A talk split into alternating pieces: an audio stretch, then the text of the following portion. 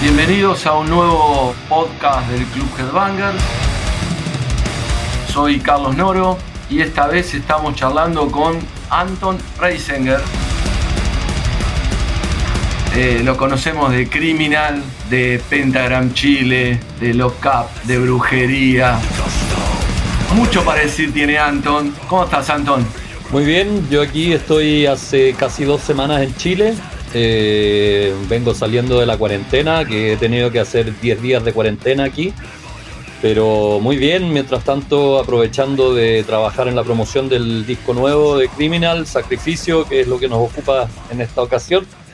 Eh, y bueno, y te agradezco desde, ya este, este espacio. Eh, Headbanger siempre haciendo el aguante con el metal sudamericano, ¿no?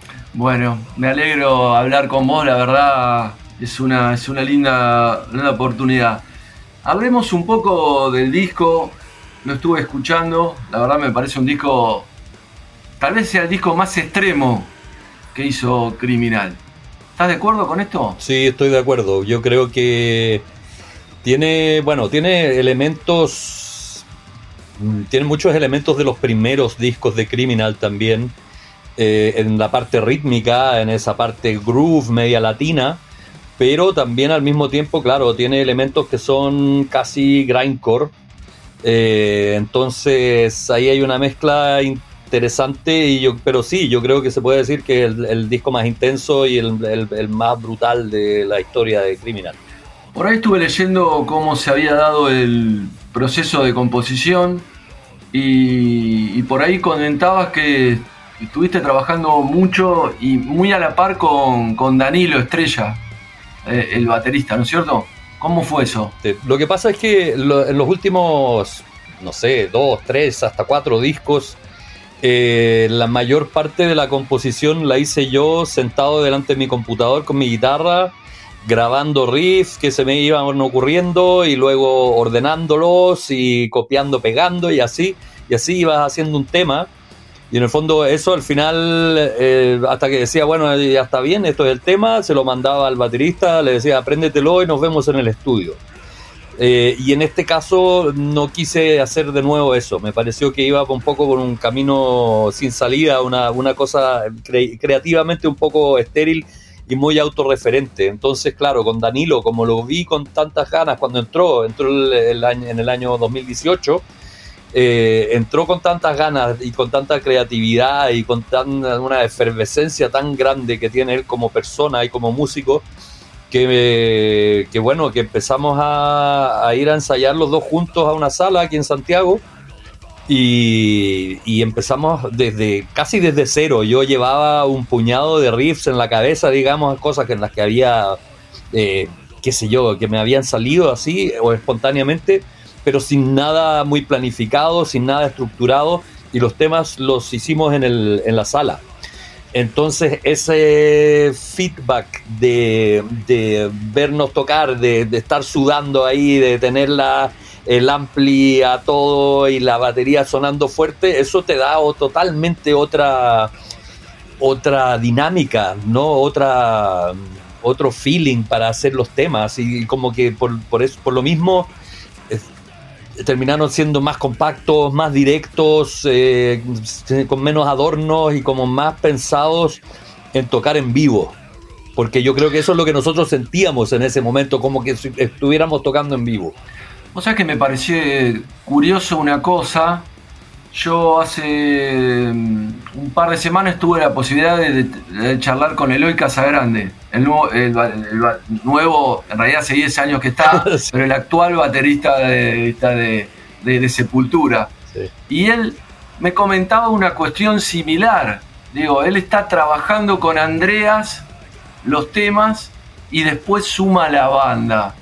Digo, la pregunta respecto a eso, ¿vos imaginás los temas también de una manera percusiva, de, de una manera, por eso te conviene de alguna manera trabajar con, con el baterista? O sea, yo creo que siempre al momento de crear un riff uno tiene una idea de cómo se imagina que vaya la batería, que con qué patrón se imagina ese riff en particular. Pero es una cosa muy distinta cuando tú lo escuchas y otra cosa mucho más distinta todavía e incluso mejor cuando el baterista te sorprende y te tira otra cosa que tú no te esperabas, pero que funciona. Entonces como que tu, propia música de repente despliega una, una dimensión que no te no, no sabías que tenía, ¿sabes? Entonces es, es como eh, son potencialidades que, que, uno descubre en el otro, yo creo, ¿no? Eh, cosas que, a ver, eh, en este último, en este último disco, por ejemplo, en el tema The Whale, tiene un, un riff que es bastante cuadrado así, bastante cuatro cuartos, pero Danilo le metió una cosa bastante sincopada, bastante latina, y realmente se convierte en otro riff. ¿no? Entonces, a mí me sirve mucho eso de, inspiración porque uno va inmediatamente construyendo sobre eso, no tienes que hacer el tema entero y esperar que luego el baterista te conteste y te mande sus ideas y así. Bueno, hay formas y formas de trabajar, me imagino que son todas válidas, pero para mí en este, en este momento actual, esta es la que, que claramente me funciona mejor en el contexto de criminal. ¿Y te parece que sería una, una característica del metal extremo sudamericano? Digo, porque no me parece casual el vínculo de Criminal con Sepultura y que tengan esta misma manera de, trabajar. ¿Te parece que hay algo? Vos tenés mucha experiencia también de trabajar con músicos de otros lugares también.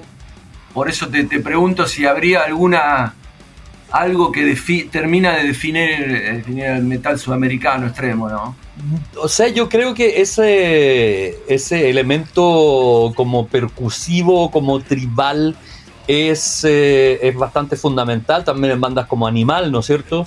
Eh, entonces, eh, yo creo que eso se pierde mucho si se, si se trabaja de la otra forma, como yo te decía grabando pista sobre pista y enviándose cosas y así.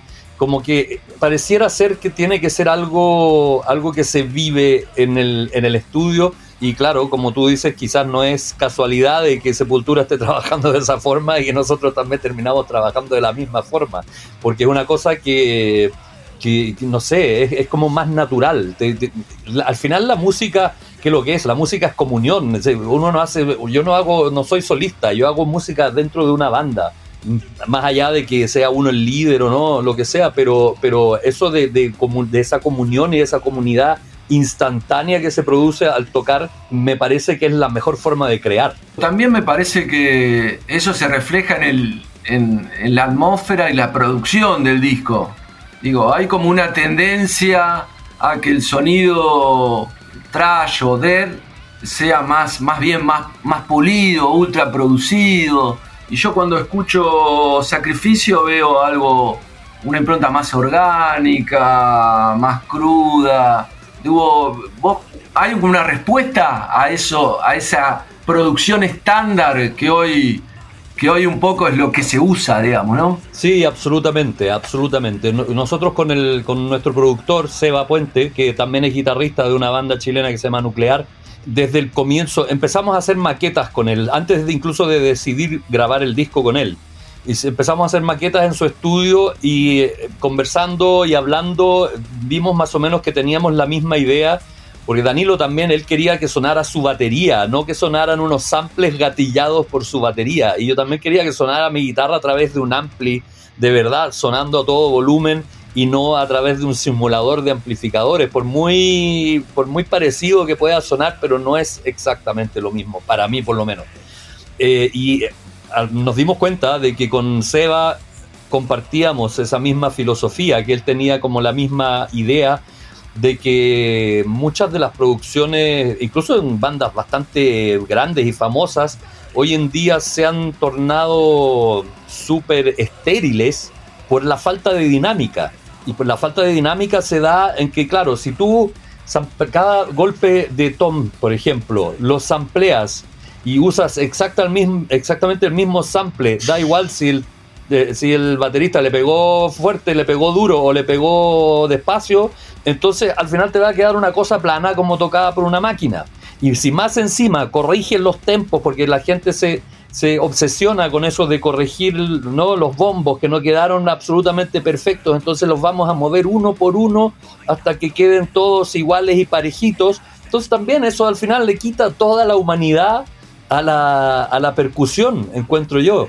Y justamente eso era lo que queríamos evitar, pero al mismo tiempo teníamos súper claro para que, qué sé yo, un pibe de 20 años que está recién empezando a escuchar esta música, para que nuestra, nuestro disco tuviera una chance al lado, porque esas, esas producciones suenan muy llamativas, suena todo muy, muy en tu cara, ¿no es cierto? Y em, teníamos que tener claro que nosotros entrábamos a competir con eso, ¿no? Entonces tenía que ser orgánico, tenía que ser natural, tenía que ser de verdad, pero al mismo tiempo tenía que tener el mismo punch que una de esas producciones tan eh, artificiales, por decirlo de alguna forma. Digo, en función de, tu experiencia, ¿quién te parece que, espera ese sonido tan estéril, que me parece interesante la palabra que usas? Eh, ¿El público? ¿Es una idea de los músicos? ¿Es una idea de los sellos? ¿Un poco de todo? es difícil, difícil responder esa pregunta. Yo creo que un poco la, culpa es un poco de todos. La culpa es un poco de la tecnología, porque del momento en que eh, existe esta tecnología, en que en el fondo un baterista se puede grabar en, el living de su casa, eh, en una batería electrónica, y luego aplicarle a, sus golpes una batería sampleada de Thomas Hake o de qué sé yo quién, claro, se, hace muy fácil y muy barato producir discos. Ya no tienes que ir a un estudio que tenga micrófonos que valen miles de dólares y una sala acondicionada especialmente, sino que lo puedes hacer en, el, en la sala de tu casa, ¿no es cierto? Entonces, eso, por un lado, claro, eh, afectó en el sentido de que todo el mundo trató de, a ver, vamos a ahorrar, vamos a hacer todo lo que podamos en casa ¿no? Y luego que lo mezcle alguien que sabe, por último. Pero, y al mismo tiempo, eso con el tiempo va creando un estándar. Yo una vez tuve la, oportunidad de conversar con Andy Snip, que es uno de los productores más cotizados de, hoy en día, y le hablé un poco de eso, que a mí me parecía que de repente se, como que se repetía mucho la, forma de hacer los discos, los presets que se usan, y al final que terminaba todo sonando un poco parecido, sin tratar de, sin faltarle el respeto, ¿no? Es Andy Snip, es una eminencia al final, ¿no? Y él me decía, bueno, pero eso es lo que me piden los sellos. Entonces, los sellos tienen un cierto estándar ahora que ellos creen que es como el estándar dorado de cómo deben sonar las cosas, sin darse cuenta de que con eso al final están matando la, la creatividad de las bandas. Ahora tengo también que decir por otro lado, que pienso que hay un, también una corriente que va hacia lo retro, que va hacia grabar analógicamente y casi te podría decir como sonar mal a propósito, porque sonar mm. mal como que es más true y es más de verdad que estas producciones tan brillantitas y tan bonitas que, se escuchan en, los sellos grandes. Entonces, yo creo que hay, hay que encontrar, lo que nosotros intentamos por lo menos hacer es encontrar el camino intermedio una cosa que suene de verdad, que suene a banda, que tú cierres los ojos y pienses que estás adentro de la sala con la banda, pero que al mismo tiempo tenga eh, ese, ese, ese poderío sonoro, por llamarlo de alguna forma, para dejarte peinado para atrás. Digo, ahí hay una variable importante. Hay que tocar después eso que se graba tan perfecto en vivo, ¿no? Me parece que ahí se nota, se nota, digamos, quién es de verdad, de alguna manera, o que se pasó de, como diríamos acá en Argentina, de chimichurri, digamos, del chimichurri para el choripán, digamos, que le puso tantos aditamentos que, que, terminó por, por, por, perder su, identidad. ¿Te parece que pasa algo así también? Sí, yo creo que sí, aunque, aunque a ver, eh, porque estamos hablando yo creo más que nada de la batería en general, ¿no? Eh, porque ahí es donde más trampitas se hacen, yo creo. Claro que bueno, en la guitarra también puedes grabar un riff una vez y después lo, lo, copia y lo pega mil veces también si quieres. Pero en la batería, claro, la, batería se exagera mucho la, la, habilidad del baterista. Pero también tengo que decir que a, día de hoy hay, hay, hay pibes que tocan realmente espectacular pero que casi la batería se ha convertido casi en una competencia atlética, o sea, que es quien toca más rápido y más parejo, o sea, es que en el, fondo es quien corre más rápido, ¿no? O, quien pega más rápido, y eso tampoco es la idea. Eh, eh, no sé si tuviste la oportunidad de ver el, eh, el playthrough que hizo Danilo del último single que lanzamos, Live on Your Knees. Y realmente, o sea, es que es, es otra cosa, no es, no es eh, eso de tocar todo, todo, a mil por hora, como bandas como, por decirte algo, que yo los admiro, o sea, los, respeto mucho y son amigos míos, Cattle Decapitation, por ejemplo, pero es una cosa tan rápida todo que, que como que no, no deja espacio para ese, ese, esa respiración, esa, esa como dinámica de la que te hablaba antes, ¿no? Entonces, yo creo que sí hay bateristas que a lo mejor tocan todo lo que graban en el estudio, casi tal cual. Bueno, por lo pronto te tenemos con Criminal, con brujería, con lockup, tal vez con Pentagram, no lo sabemos. Pentagram también te puedo comentar que, bueno, eh, con tantos meses de pandemia, eh, también me he dedicado a componer nuevo material para Pentagram y te podría decir que respecto a lo que es la música, ahora sin contar las letras porque esas siempre las hago al final, pero la música yo te diría que en un 90% el nuevo disco de Pentagram está compuesto ya.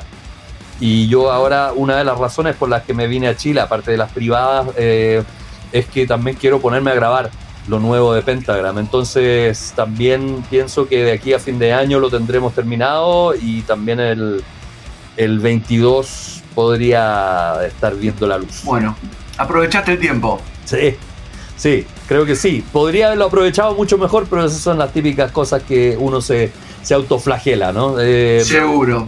Todos tenemos eso. Pero puedo decir que terminé de hacer el disco de Criminal, hice un disco completo con Lockup, compuse un disco de Pentagram y estoy mezclando el disco de brujería, así que realmente no Más de uno tarda 20 años en hacer todo eso, Anton. Eso, por eso no, me debería quejar.